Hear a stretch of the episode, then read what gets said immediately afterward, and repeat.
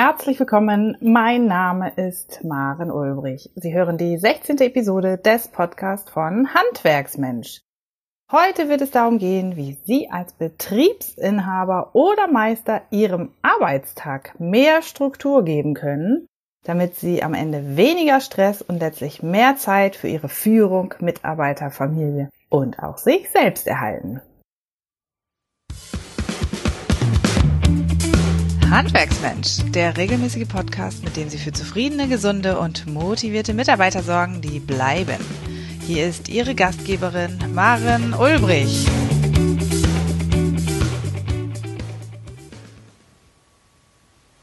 In der letzten Podcast-Episode haben wir uns mit Arbeitsprozessen beschäftigt.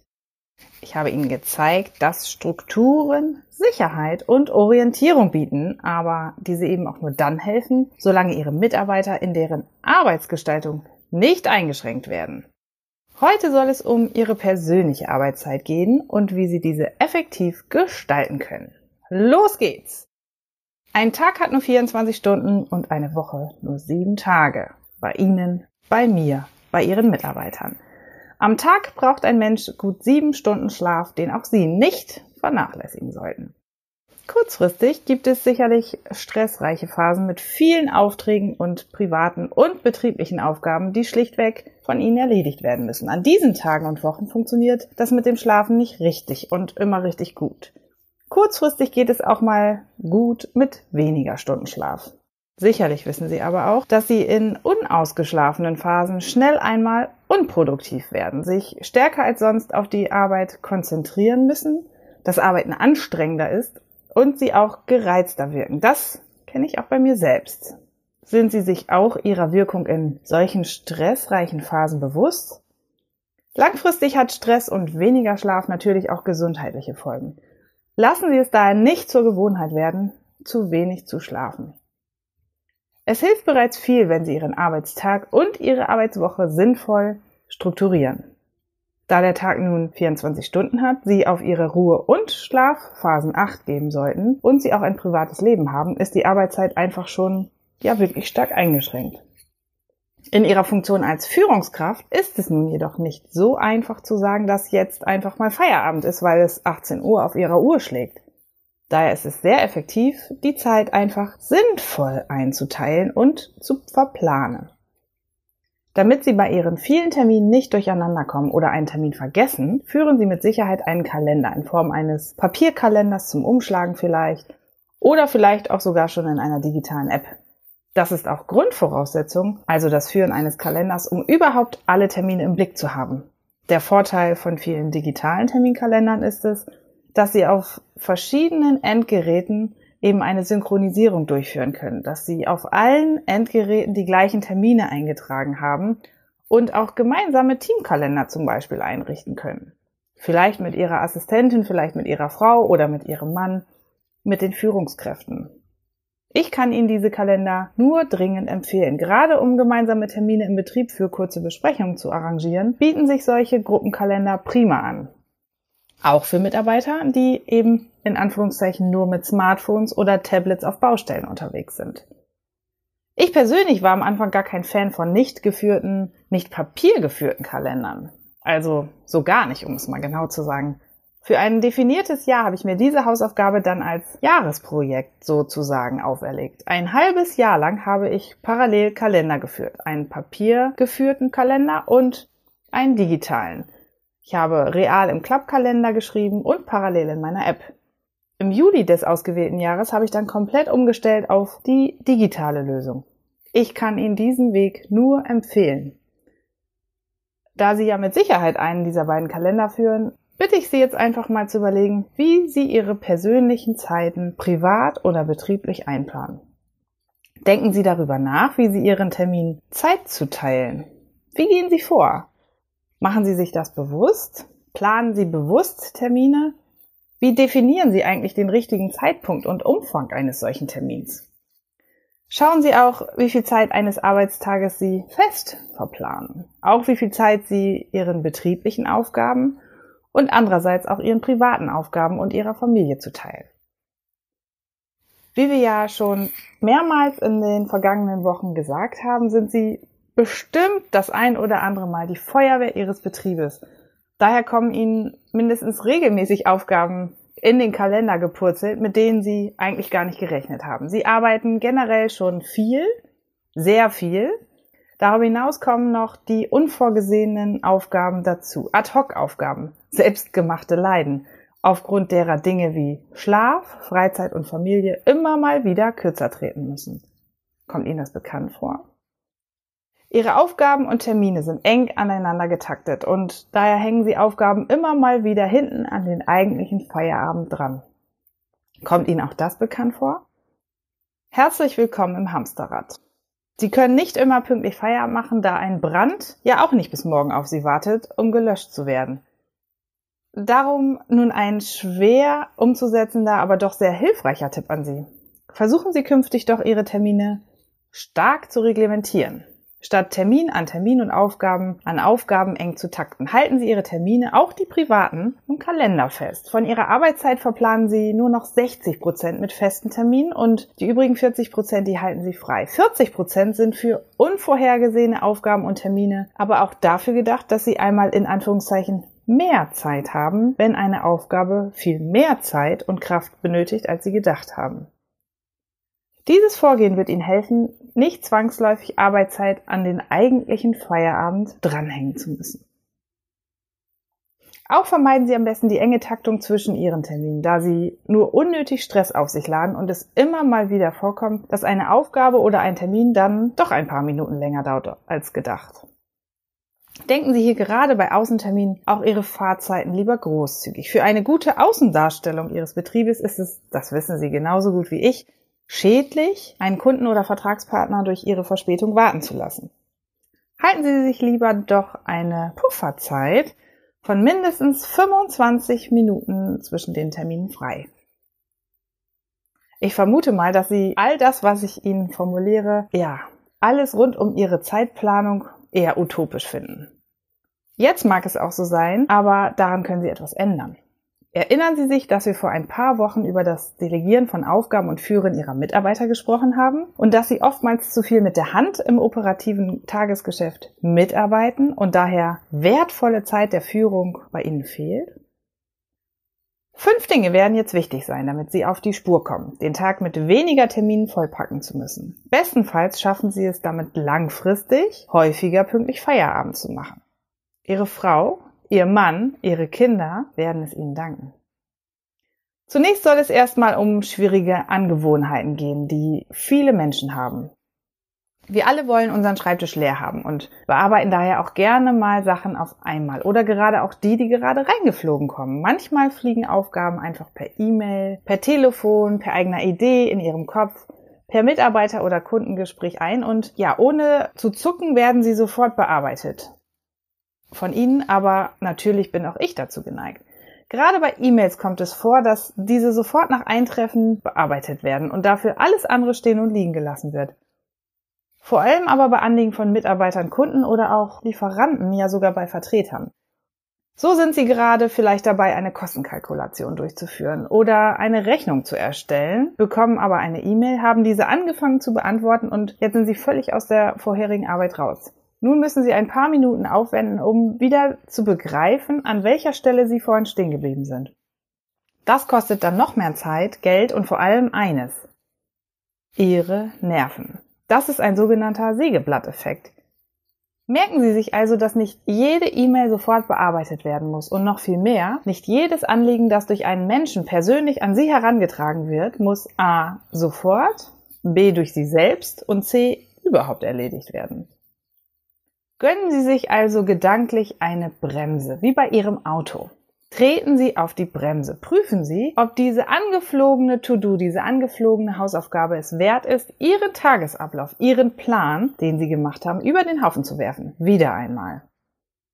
Denn seien Sie sich darüber bewusst, Ihr Schreibtisch wird an Aufgaben nicht kleiner, sondern es häuft sich immer und immer mehr an. Richten Sie sich daher lieber bewusste Zeiten ein, an denen Sie E-Mails beantworten und auch bearbeiten. Planen Sie konkrete, feste Zeiten pro Tag und Woche, an denen Sie sogenannte konzentrierte Einzelaufgaben bearbeiten, wie zum Beispiel Ihre Rechnungsstellung zu denen Sie nicht gestört werden dürfen und planen Sie darüber hinaus Zeitfenster für sogenannte kommunikative Aufgaben, das heißt Gespräche mit Mitarbeitern, mit Kunden, persönliche Besuche und auch Telefonate, also solche Aufgaben, bei denen Sie andere Menschen brauchen, um eine Aufgabe zu erledigen, einen Kunden, um eine Beratung zu erledigen, einen Mitarbeiter, um eine Einarbeitung sicherzustellen. Oder auch ein Telefonat mit Ihrem Steuerberater, um die monatliche FIBU vorzubereiten. Die Art ihrer Konzentration ist eine andere bei konzentrierten Einzelaufgaben und bei kommunikativen Aufgaben. Ihr Kopf muss sich darauf einstellen können und Ihre Sekretärin, vielleicht Ihre Ehefrau, vielleicht auch Ihr Mann, die möglicherweise Ihre Termine planen kann, um genau diese Berücksichtigung der Notwendigkeit, solche Zeitfenster zu planen, mit eingebunden werden. Ich empfehle Ihnen also, setzen Sie am Kern des Übels an und prüfen Sie, wie kommt ein Termin oder eine Aufgabe überhaupt in Ihren Terminkalender. Und ich versichere Ihnen, da gibt es großes Potenzial. Ganz allgemein hilft es, dass Sie am besten nie an mehreren Aufgaben gleichzeitig arbeiten, sondern Ihre ganze Konzentration immer auf eine Aufgabe zur Zeit bündeln. Die Qualität ihrer Aufgaben wird besser und sie vermeiden sich ständig in Aufgaben erneut einarbeiten zu müssen und so unnötige Zeit zu verlieren. Natürlich ist das im Arbeitsalltag für Sie schwierig, da immer irgendwas dazwischen kommt. Wer kennt das nicht? Jedoch können Sie hier im Voraus Strukturen schaffen, nach denen es beispielsweise feste Zeiten gibt, in denen Sie in der Regel einfach mal nicht ansprechbar sind, sondern sich voll Ihren Aufgaben widmen Vielleicht ist es sogar denkbar, dass Sie in genau diesen Zeitfenstern Ihren Betrieb verlassen, vielleicht aus dem Homeoffice arbeiten, um einfach konzentriert ja, sich den Aufgaben widmen zu können. Das setzt auf der anderen Seite natürlich voraus, dass beispielsweise keine Kleinkinder um sie herumtoben und ihre Familie ihnen zu Hause auch den Freiraum lässt, dass sie konzentriert arbeiten können. Kommen wir zum zweiten Punkt. Halten Sie sich bewusst an die von Ihnen gesetzten Zeiten in Ihrem Kalender. Das Streben nach Perfektionismus ist häufig eine gute Sache, gerade wenn es um die Qualität von Ergebnissen geht. Wenn Sie aber den Blick auf die investierte Zeit richten, zeigt sich ganz schnell ein anderes Bild. Perfektion kostet häufig Zeit und schlägt sich auf Ihre ganz persönliche Effektivität nieder. Daher ist mein persönlicher Rat, investieren Sie etwa nur die Zeit, die Sie im Vorhinein eine Aufgabe zuteilen. Seien Sie also genauso streng zu sich selbst wie bei Ihren Mitarbeitern. Denen geben Sie in der Regel ja auch feste Zeitfenster für eine Aufgabe, oder nicht? Wir kommen zu Punkt 3. Um größere Aufgaben gut zu bearbeiten, empfehle ich Ihnen, das große Gesamtpaket in kleine Häppchen aufzuteilen.